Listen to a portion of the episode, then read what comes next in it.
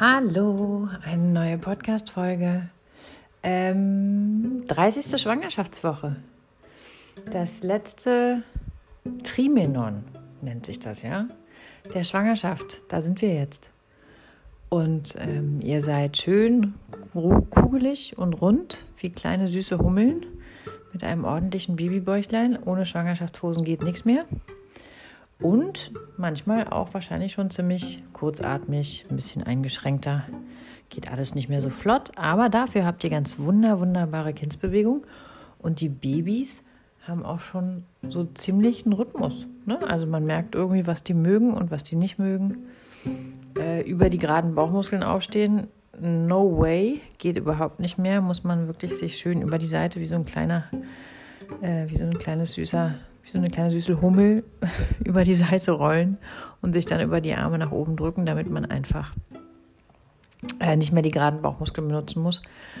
Und das geht auch alles gar nicht. Also Rückenlage finde ich ist irgendwie okay, wenn es, äh, den, wenn es angenehm ist. Ähm, wenn man aber merkt, dass man in Rückenlage ein bisschen sich ungemütlich fühlt oder einem sogar vielleicht ein bisschen schlecht wird, und der Pulsschlag schneller wird, dann schläft man besser nur auf der Seite. Mal die rechte Seite, mal die linke Seite. Viele haben ein, ein, so ein Stillkissen jetzt schon im Bett. Äh, oft erzählen die Männer, sie haben gar nicht mehr so viel Platz im Bett, weil da eine ganze Kissen ähm, liegt, ähm, damit die Frau sich abpolstern kann. Und das Becken tut halt weh, wenn man immer nur auf einer Seite liegt. Also muss man die Seiten wechseln. Da muss man nachts auch relativ häufig schon Pipi machen gehen. Ähm, und tatsächlich, ab der 36. Schwangerschaftswoche fängt der Körper auch schon durch die fallenden Hormone, die, die fallenden Schwangerschaftshormone an, ähm, einen Schlafrhythmus zu entwickeln, der fast schon in Richtung Stillrhythmus geht. Also die Frauen werden oft ähm, regelmäßig nachts wach, alle paar Stunden und müssen Pipi machen. Oft ist das kleine süße Baby dann wach und zappelt in einem rum. Ähm, ich finde es gut, wenn man dann den Vierfüßlerstand zum Beispiel nutzen kann, damit man sich, damit man ähm, den Bauch ein wenig durchhängen lassen kann, wie so ein kleines Hängebauchschweinchen. Ähm, dann können die Kinder sich wahnsinnig gut bewegen, können sich austoben und dann kann man meist auch wieder sehr, sehr gut schlafen. Aber ähm, es sind schon unruhige Nächte. Das hat natürlich Sinn, wie alles, was der Körper so äh, tut in der Vorbereitung auf die Geburt, weil ihr natürlich trainieren müsst, damit ihr, wenn die Babys dann da sind, wirklich zum Stillen fit und da seid und ähm, nicht Ewigkeiten braucht, um irgendwie wach zu werden. Das heißt, ihr fangt jetzt schon langsam an, euch in den Stillrhythmus einzugrooven. Und ähm, für den Körper ist es schon auch so, dass man regelmäßig die Plazenta durchblutet, indem man und mehr durchblutet, indem man sich bewegt. Und euer Baby hat da nicht mehr so wahnsinnig viel Platz. Ne? Die sitzen ja jetzt schon wirklich so, dass sie alles ausfüllen. Und ähm, damit die auch gut versorgt sind in der Nacht, treiben sie euch einfach auch ein bisschen durch die Gegend. Und die Blase hat keinen Platz mehr, deswegen passt da nur noch ein wenig Pipi rein und man muss einfach häufiger Pipi machen gehen. Ich finde es total gut, wenn wir schon bei den Ausscheidungen sind, ähm, wenn man regelmäßig Stuhlgang hat. Auch jetzt am Ende der Schwangerschaft. Ähm, und vielleicht sogar anfängt, ähm, sowas wie Omnibiotik Panda zu nehmen, um die Darmflora nochmal ordentlich aufzubauen. Dann ist gut, einen Osteopathen aufzusuchen, um das Becken gerade zu richten. Und ab der 36. Woche fängt dann auch Geburtsvorbereitung an. Also der Körper fängt sich an, auf die Geburt vorzubereiten. Ab der 34. Woche sind die meisten im Mutterschutz, was gut ist, weil sie einfach ein bisschen mehr Zeit haben mit sich selbst und äh, die brauchen sie auch. Und ich bin großer Fan davon, Kinderzimmer erst einzurichten, wenn man ab der 30. Woche wirklich richtig schwanger ist. Dann hat man meist auch schon so eine Idee dazu und ähm, hat dann immer noch genügend Zeit, die Sachen zu besorgen, die man so braucht.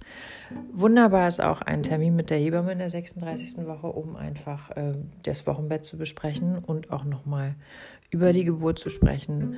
Ähm, am besten mit dem Partner zusammen, weil das äh, für die Männer oft auch sehr angenehm ist, zu wissen, wer da im Wochenbett jetzt eigentlich kommt und an wem man die Verantwortung so ein bisschen abgeben kann. Und oft haben die dann auch nochmal Fragen ähm, zu der Geburt und was sie am besten tun können, um bei der Geburt behilflich zu sein. Ähm, ich denke, dass es wirklich gut ist, wenn man ähm, da einfach einen, Termin einplant, wo man sich gemeinsam hinsetzt und sich so zwei Stunden einfach äh, über das Thema Geburt spricht und sich das Kinderzimmer anguckt, gemeinsam nochmal die Klamotten durchgeht, ob man denn jetzt wirklich alles hat. Meist haben die Leute zu viel. Auch nochmal über die Bedürfnisse eines Neugeborenen spricht nach der Geburt. Ähm, mein Standardsatz ist, äh, hört euch den Podcast an mittlerweile. Nicht, weil ich zu faul zum Reden bin, aber weil ich tatsächlich finde, äh, das ist eine gute Geburtsvorbereitung. So Folge für Folge ähm, bereitet einen wirklich gut auf äh, das vor, was da so kommt. Ähm, ja. Dann, wenn wir bei Geburtsvorbereitung sind, finde ich es total gut, wenn die Frauen ab der 36. Woche anfangen, ihre Brustwarzen auf das Stillen vorzubereiten, indem sie zum Beispiel ähm, mit Fett oder mit Brustwarzensalbe ähm, ich finde ja Kokosfett toll. Ähm, die Brustwarzen zweimal am Tag dazu bringen, dass sie sich aufstellen. Das kann man beim Zähneputzen machen, morgens und abends. Ähm, dann nimmt man sich die Brustwarze so zwischen die Finger und zwirbelt die ein bisschen, damit die sich aufstellt. Das ist eine unglaublich gute Geburtsvorbereitung, weil es einfach das Wehenhormon, äh, die Wehenhormonausschüttung begünstigt und ähm, die Brustwarze auf das Stillen vorbereitet und ähm, mit unseren Oxytocin-Rezeptoren arbeitet. Dann finde ich noch eine große, große Idee, dass man ähm, so Heublumensitzbäder macht. Das ist easy. Da kann man einfach eine Schüssel mit äh, kochendem Wasser und den Heublumen in die Toilette reinstellen. Ich glaube, das habe ich in einer der Podcast-Folgen aber auch schon erzählt. Geburtsvorbereitung, Baby Get Ready ist, glaube ich, die Folge. Also das wiederhole ich jetzt nicht. Also Geburtsvorbereitung, ab der 36. Woche kann man damit loslegen. Ähm und ich finde es ganz großartig, wenn man sich mit dem Partner gemeinsam hinsetzt und wirklich nochmal überlegt, okay, was ist uns eigentlich wichtig? Wer will die Nabelschnur durchschneiden? Ähm, wie teilen wir uns im Wochenbett auf? Wer putzt die Toilette? Fancy, aber wichtig. Ähm, wie machen wir das mit dem Besuch? Darf uns jemand besuchen, ja oder nein? Ähm, darf das Baby bei uns im Bett schlafen oder wollen wir das lieber irgendwo anders hinlegen? Kann man ja auch in so ein Beistellbettchen legen, wobei euch die Babys da eh einen Strich durch die Rechnung machen. Die wollen am Anfang nicht so weit weg von euch sein. Ähm, ja, und einfach diese ganzen ähm, Fragen, die so in einem rumgeistern, äh, mal auf ein Blatt Papier bringt und sie dann auch einfach mit der Hebamme besprechen kann, weil das einfach Ruhe schafft im Kopf. Und ähm, wenn man als Frau nachts aufwacht und unglaublich viele Gedanken im Kopf hat oder vielleicht sogar abends nicht einschlafen kann, wenn man ähm, Kreise zieht und denkt, ah, da muss ich noch dran denken und da muss ich noch dran denken und das muss ich noch machen, dann schreibt sie einfach auf. Schreibt abends das, was euch am Einschlafen hindert oder nachts, was euch aufweckt, schreibt es auf ein Blatt Papier und am nächsten Morgen kann man dann die To-Do-Liste abarbeiten. Es ist super normal, dass man äh, jetzt in dem letzten Trimenon der Schwangerschaft nicht mehr so wahnsinnig gut Erinnerungen, äh, erinnerungsfähig ist. Also man vergisst einfach wahnsinnig viel. Ich hatte überall Post-Zettel in meiner Wohnung, weil ich mich irgendwie an nichts wirklich erinnern konnte und wenn ich Pech hatte, auch vergessen habe, die Großen irgendwo abzuholen, weil äh, so der ganz normale Alltag einfach echt äh, so an mir vorübergezogen ist. Man ist schon auch einfach so ein bisschen mit sich und bei sich und in sich und das ist auch gewollt. Also Post-its sind eine super Idee. Hm, was ist noch wichtig? Naja, es ist wichtig, dass man meditiert. Das ist großartig und wichtig, weil es einfach das äh, Gehirn in eine andere Strömung versetzt und man wirklich unter Umständen gar nicht so wahnsinnig schmerzhafte Venen braucht unter der Geburt, wenn man die Gehirnwellen schon mal in so Beta-Wellen bringen kann, möglichst schnell und aktiv Entspannungszustände herbeiführen kann. Und äh, das kann man tatsächlich üben. Und ich finde es wichtig, dass ihr regelmäßig Pausen macht. Ich empfehle ähm, die doppelte Dosis von Pause hin zur Bewegung, ähm, damit man auch oft die Schwerkraft rausnimmt. Mittagsschläfchen, super, super wichtig. Ähm, ja, und alles gemütlich, Eile mit Weile, keine eckigen Bewegungen mehr, nicht so schnell um die Ecken pesen, sonst bleibt er mit dem Bauch irgendwo hängen. Ähm, also der schwangere Körper ist wiegend, wiegend und äh, schwingend und nicht, wie so ein kleines Duracell-Häschen, robotermäßig, tak, tak, tak, tak, tak. Das finden eure Babys auch nicht so toll. Die finden das schöner, wenn sie gewogen werden, hin und her gewogen. Und ja, wie später halt auch auf dem Arm. Ähm, was fällt mir noch ein? Mir fällt noch ein, dass ich ähm, finde, dass der Kontakt zur Hebamme in dem letzten Trimenon der Schwangerschaft enger werden sollte. Zum einen, weil mehr Beschwerden auftauchen, ähm, weil es schon auch so ist, dass der Körper jetzt einfach angestrengter ist von äh, eurem kleinen Mitbewohner da. Ähm, ich, ich zähle jetzt nicht alle Beschwerden auf, aber was zum Beispiel häufig ist, sind Rückenschmerzen, Mutterbandschmerzen, Wassereinlagerung, kleine süße Elefantenfüße und Hände. Ähm, bisschen Eisenmangel oft ist ein Problem am Ende der Schwangerschaft. Mm, manchmal macht, hat der Blutdruck auch was, mal ist er zu hoch, mal ist er zu niedrig. Aber da gibt es für alles gibt es eine Lösung und ich finde es total wichtig, dass ihr euch mit eurer Hebamme kurz schließt, um ähm, so kleine Schwangerschaftsbeschwerden einfach entweder homöopathisch, pflanzlich oder auch sogar mit Taping äh, oder Osteopathie behandeln zu lassen. So kommt man einfach besser ähm, bis zum Ende der Schwangerschaft, ohne da einfach mit vielen Beschwerden belastet zu sein, die einem unangenehm sind. Und ähm, ja, schwanger sein ist Arbeit. Es ist schon auch einfach ein, ein wirklich äh, anstrengender körperlicher Job, den ihr da macht. Und deswegen ähm, finde ich auch gut, wenn man sich da Hilfe holt. Ja, ähm, dann glaube ich, ist es noch total wichtig, dass man ähm, sich keine Sorgen macht. Dass man einfach wirklich versucht, dieses Letz-, die letzten Meter dieses Abenteuers ähm, auf sich zukommen zu lassen. Und ihr habt jetzt schon so weit geschafft. Euer Kind ist schon so fertig und unglaublich schön in euch gewachsen. Die letzten Meter schafft ihr jetzt auch noch. Und bitte, bitte werdet jetzt am Ende nicht ungeduldig und ähm, unnett mit euch selbst.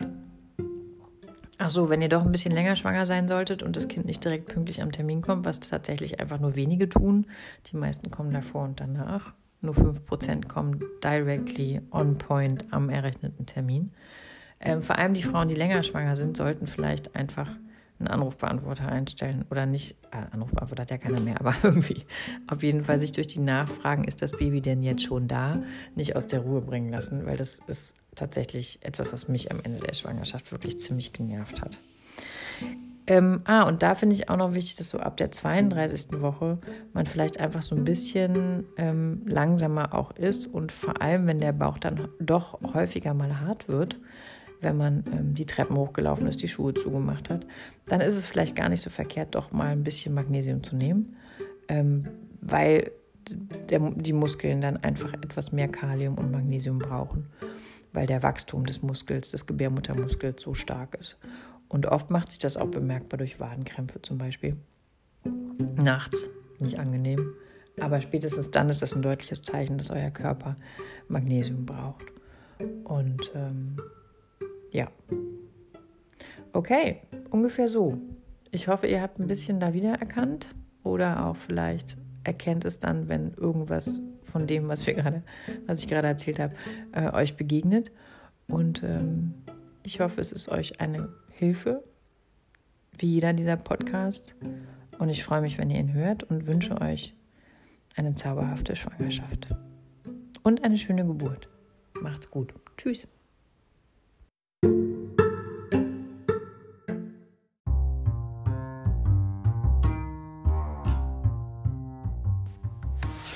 Hallo, ihr Lieben. Eigentlich habe ich ja gedacht, ich mache keine Podcast-Folgen mehr, aber jetzt ist mir doch wieder was eingefallen.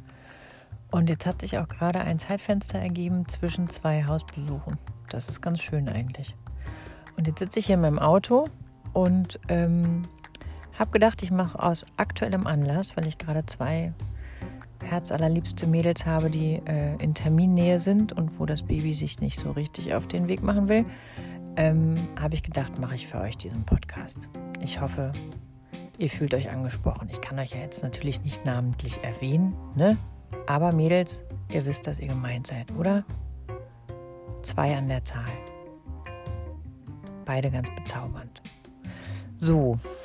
Ja, also, ne, manchmal ist das ja so, dass man ähm, so am Ende der Schwangerschaft, wenn der Entbindungstermin immer so ein bisschen näher und näher und näher rückt, man so denkt, ja, so langsam könntest du jetzt aber mal kommen. Ne? Und ich finde es immer ganz interessant, von außen zu betrachten, dass ähm, die Frauen so Phasen durchlaufen. Also erst ist so eine Aufregung und so eine innere Unruhe und so ein bisschen freudige Erwartung in sich. Oh, jetzt so langsam könnte er ja mal kommen. Äh, das Baby natürlich meine ich. Und dann kommt dieses, oh, jetzt ist aber echt schon echt anstrengend so. Jetzt habe ich echt keinen Bock mehr. Der Rücken tut weh und warten macht irgendwie auch keinen Spaß mehr. Und ja, was soll ich jetzt eigentlich machen? Kinderzimmer ist fertig und alles ist eingerichtet und Schwangerschaft war jetzt auch schon ganz schön lang. Also so ein bisschen so, ach nö, reicht jetzt. Ne? Und meist ist das auch genau der Zeitpunkt, wo der Frau, also der Körper der Frau, ähm, schon anfängt, so ein bisschen Wehenhormon auszuschütten. Also oft sind dann schon so ein paar mehr Wassereinlagerungen da. Es gibt, wie gesagt, Rückenschmerzen, immer wieder mal einen harten Bauch und es zieht dann auch in die Beine und ist alles ein bisschen beschwerlicher. Und der Körper der Frau signalisiert so ganz klar, ja, also ich wäre jetzt bereit. Und äh, dummerweise sind dann manchmal die Kinder noch nicht bereit. Also die Babys fühlen sich da drin noch pudelwohl und die sind bestens versorgt und haben irgendwie einfach gar keine Notwendigkeit, da jetzt rauszukommen. Das machen die natürlich nicht böswillig, ne? Also, aber die fühlen sich einfach noch so gut bei ihrer Mutter und sind so gut versorgt und äh, wollen da einfach noch eine Weile bleiben. Ja, und dann kommt die nächste Phase, nämlich ziemliche Enttäuschung und Frustration. Ähm, ein bisschen so, als würde man auf den Anruf äh, eines Verliebten warten und der meldet sich einfach nicht. Und dann fängt man so ein bisschen an zu zweifeln und denkt, okay, was habe ich jetzt nicht richtig gemacht? Äh, meldet er sich überhaupt noch? Nee, der meldet sich gar nicht. Nee, das Kind kommt wahrscheinlich jetzt überhaupt nicht mehr. Alles scheiße, macht überhaupt keinen Spaß. Also frustriert und enttäuscht und echt, also eigentlich ein bisschen vom Heulen, aber manchmal ist man dann auch echt wütend. Und das ist aber genau die Hormonlage, in der ihr sein müsst. Also was ihr natürlich nicht wisst, ist, dass in dem Moment, wo sich diese Enttäuschung, diese Frustration und auch diese Unzufriedenheit breit macht, ähm, es gar nicht sein muss, dass ihr dem so, dass ihr das behebt. Ne? Also wir haben ja alle so unglaublich viele Tools, wie wir uns wieder zufrieden und glücklich machen. Aber ich glaube, das ist äh, gar nicht der Punkt. Das sollt ihr gar nicht, weil die Hormonlage in eurem Körper ist einfach so, dass das Schwangerschaftshormon absinkt und dass diese ganzen Glückshormone so ein bisschen in den Keller gehen. Der Körper ist angestrengt und ähm, von der Schwangerschaft. Und das macht eine Missstimmung. Und tatsächlich beeinflusst das auch dann irgendwann so ein bisschen mh, mm, den Kreislauf und die Versorgung äh, der Plazenta. Und dann passiert nämlich überhaupt erst das, was passieren soll, nämlich, dass äh, ihr Cortison ausschüttet und äh, dementsprechend äh, sich die Durchblutung in der Plazenta ändert und auch das Kind anfängt so langsam zu merken, ah, so richtig kuschelig und cozy ist es jetzt hier eigentlich nicht mehr. Ne? Es wird immer ganz schön eng um mich. Äh, ich werde gar nicht mehr so super klasse gut versorgt äh, in den Wehen und äh, die Plazenta arbeitet zwar noch super, ne? also ihr müsst euch keine Sorgen um eure Kinder machen, denen geht's gut, aber die merken halt auch, okay, es ist jetzt nicht mehr das Super Spa, äh, fünf Sterne Super Splendid, sondern es wird so ein bisschen spartanischer, ne? ein bisschen ungemütlicher da drin. Und dann schütten die nämlich auch das Wehenhormon aus. Weil was man nämlich einfach wissen muss, ist, dass man so eine Geburt nicht alleine einleiten kann. Also dazu gehören zwei, nämlich Mama und Kind. Und ihr müsst beide gleichzeitig die richtigen Hormone ausschütten, damit die Rakete startet. Und ähm, ja, da muss man halt manchmal einfach auf die Kinder warten. Und dann kommt nämlich interessanterweise irgendwann diese Phase, wo man denkt, so ist mir doch jetzt echt scheißegal, dann kommst du halt nicht. Ne? Also so ein bisschen totaler, äh, also eine Mischung aus Fatalismus und Lecco Mio äh, Nummer. Und dann kommen die Kinder. Also dann seid ihr genau in der richtigen Hormonlage und habt das Ganze auch so ein bisschen losgelassen, was auch nochmal ein unglaublicher Entwicklungsschritt ist, den man einfach da ganz nebenbei so macht.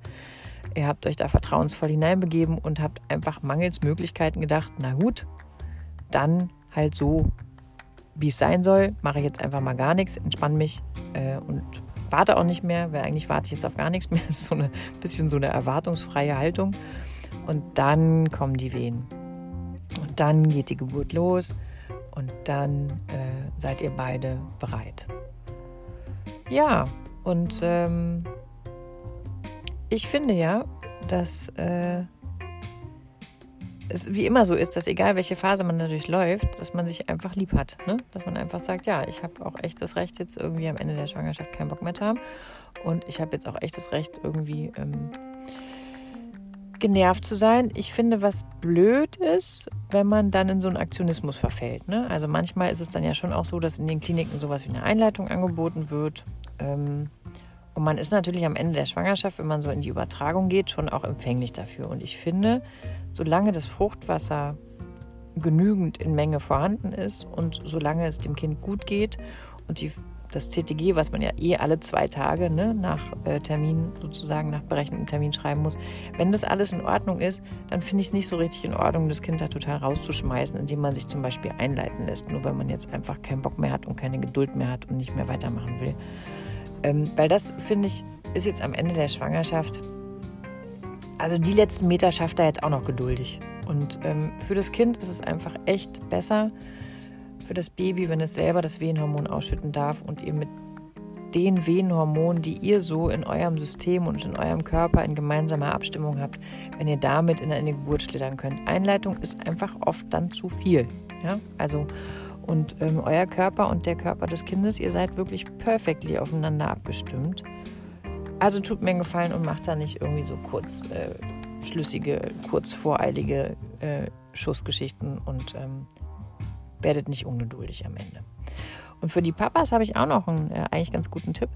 Ähm, wenn am Ende der Schwangerschaft ist ja meist so alles richtig perfectly eingerichtet. Ne? Also Wickeltisch steht und äh, die Frau hat nochmal die Hütte geputzt, damit alles richtig sauber und ordentlich ist. Und ähm, alles ist so richtig schön vorbereitet für den großen Tag.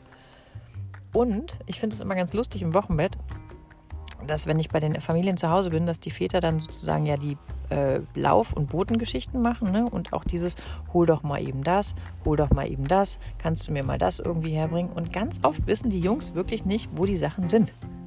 Es ist wirklich sehr lustig. Also weder wissen sie, wo, äh, weiß nicht, so kleine, also heute zum Beispiel brauchte ich ähm, eine Pinzette äh, im Wochenbett und dann äh, hat es wirklich lustig lange gedauert, bis die Frau dem Mann erklärt hat, wo diese Pinzette jetzt denn hier eigentlich ist. Und ähm, in einem anderen Wochenbett ging es irgendwie darum, dass äh, im Wickeltisch war eine Spritze und äh, da ging es relativ schnell. ähm, da war klar irgendwie, okay, hier so die oberste Schublade. Aber ich finde, ihr Jungs könntet euch am Ende der Schwangerschaft tatsächlich mal äh, einen Spaß draus machen und eure Wohnung äh, erkunden und überall gucken, wo alles so hingepackt ist damit ihr das im Wochenbett auch selber irgendwie finden könnt. Und euch auch mal so einen Wickeltisch stellen, ne, die Schubladen einzeln aufziehen und mal reingucken, wo ist denn eigentlich hier so ein Buddy und wo ist denn hier so eine Socke und wo, ist denn, wo sind denn die Windeln. Ähm, weil dann seid ihr so ein bisschen autarker und müsst nicht alle Nase lang nachfragen und eure Frauen müssen euch nicht dauernd erklären, wo irgendwas ist. Und das fände ich eigentlich ganz schön. Ja. Und ähm, wie immer finde ich es total zauberhaft, wenn die Jungs im Wochenbett ihre Frauen betüddeln und bemuttern und einen Obstteller hinstellen und was zu trinken hinstellen. Ich finde, ein Obstteller ist sowas Herrliches. Ähm, das kann man einfach beim Stillen essen, ne? das Obst dann. Und äh, Strohhalme finde ich auch total gut, wenn man da einfach gut draus süffeln kann, wenn man gerade das Kind an der Brust hat. Ja, so halt. Naja, und wenn ihr jetzt noch wissen wollt, was man so für die Einleitung alles, also für die, ne, wenn man das Kind übertragen hat, für so eine natürliche Geburtseinleitung machen kann, dann zähle ich das an dieser Stelle hier auch auf. Aber ähm, das funktioniert halt alles echt auch nur, wenn euer Körper bereit ist und wenn der Körper des Kindes bereit ist. Aber es gibt zum Beispiel, kann man sich ähm, Nelkentampons in die Mumu stecken. Ich habe keine Lust, diesen medizinischen Fachbegriff zu benutzen. Der heißt Vagina. Aber also man kann ein Tampon getränkt mit Nelkenöl, bitte aber gut verdünnt, damit es nicht brennt, sich relativ weit hoch äh, in, die, in die Vagina einführen, damit es oben am Muttermund nah ist. Und das kann sein, dass es zum Beispiel Wehen auslösend ist. Dann kann man, ähm, wenn man schon so ein bisschen Wehen hat und merkt, es äh, ist ein bisschen unregelmäßig, kommt, geht mal wieder, könnte man mal so einen Schluck Rotwein trinken und sich danach in die heiße Badewanne legen, weil durch die Gefäßerweiterung, die dann passiert, und ich rede wirklich von einem medizinischen Schluck Rotwein ähm, und von einer schönen warmen Badewanne. Das sorgt dafür, dass das Venenhormon einfach im Körper gut unterwegs ist. Und dann kann es einfach sein, dass ähm, ja auch mal eine schöne Kontraktion, also ein schönes Zusammenziehen der Gebärmutter habt und dann geht es, also dann kriegt das Kind auch mit, dass es ungemütlich ist und dann schüttet es vielleicht auch das Wehenhormon aus und dann geht es los. Und dann finde ich es immer total gut, wenn man zum Beispiel auch, wenn man so einen harten Bauch hat und eine Wehe hat, in die Hocke geht und da so ein bisschen bounced. Ne? Also da hat man dann eh schon das Gefühl, das Kind fällt gleich raus, weil es so tief ist, aber der Beckenboden gibt dann gut nach und der Druck auf den Kopf des Kindes ist einfach auch etwas stärker und auch da könnte es sein, durch den Druck auf die Fontanellen, dass das Kind äh, ein Wehenhormon ausschüttet. Und dann finde ich ganz gut, wenn man ähm, sich zum Orgasmus bringen lässt oder es selber tut. Ähm, kann auch sehr schön sein. Ähm, beim Orgasmus hat man auch immer so eine herrlich schöne Kontraktion. Ähm, übrigens auch ein, finde ich, großes Highlight nach einer Schwangerschaft, bei sowas wieder alleine zu sein. und nicht gleich nach einem Orgasmus mit einem sich zusammenziehenden Bauch und einem sich äh, beschwerenden, tretenden Kind konfrontiert wird. Ähm, ja, aber das könnt ihr jetzt am Ende der Schwangerschaft vielleicht irgendwie auch nochmal äh, tun. Ähm, was kann man noch tun? Naja, Brustwarzenpflege, ne? also an den Brustwarzen knibbeln und die schön äh, mit Öl oder mit Kokosfett einmal zum Stehen bringen oder mehrmals täglich. Das schüttet auch ein Wehenhormon aus. Ingwer und Tee trinken, man kann Zimt und äh, äh, hier Zimt und Nelken äh, in den Tee reinschmeißen. Man kann Petersilie, glatte Petersilie, aber da muss man schon wirklich einen ganzen Bund essen. Äh, ist auch wehenauslösend. Ähm, Wacholder ist wehenauslösend. Äh, man kann heiße Fußbäder machen mit Senfpulver. Das ist auch wehenauslösend. Bitte gut aufpassen mit der Dosierung, weil sonst äh, brennt ähm, Was kann man noch machen? Ja, viel spazieren gehen finde ich gut. Ne? Also einfach wirklich echt auch Bewegung, um sich selber fit zu halten und die Beine zu stärken. Ja, man kann sich auch einfach entspannen. Also, ne? Man kann viel tun, aber man kann auch einfach zwischendurch sich entspannen und sagen, okay, ich habe hier Vertrauen das kommt, wenn es kommt. Tut es nämlich sowieso. Es kommt, wenn es kommt. Und wenn was nicht in Ordnung ist, dann kriegt ihr das mit, dann machen die einen Ultraschall und machen CTG-Kontrollen. Und dann merkt er ja, dass, also dann, ne, wenn man medizinische Einleitungsgründe hat, dann muss man halt irgendwie einleiten. Aber wenn es die nicht gibt, bitte beschäftigt euch mit all den schönen Dingen, die man so tun kann. Ja, das war die Folge zur Was mache ich, wenn mein Termin da ist und mein Baby ist immer noch nicht da. So, ich wünsche euch wen, die die ihr jetzt wählen wollt und diese Folge hört. Und äh, eine wunder, wunderschöne, zauberhafte Geburt. Alles Liebe. Tschüss.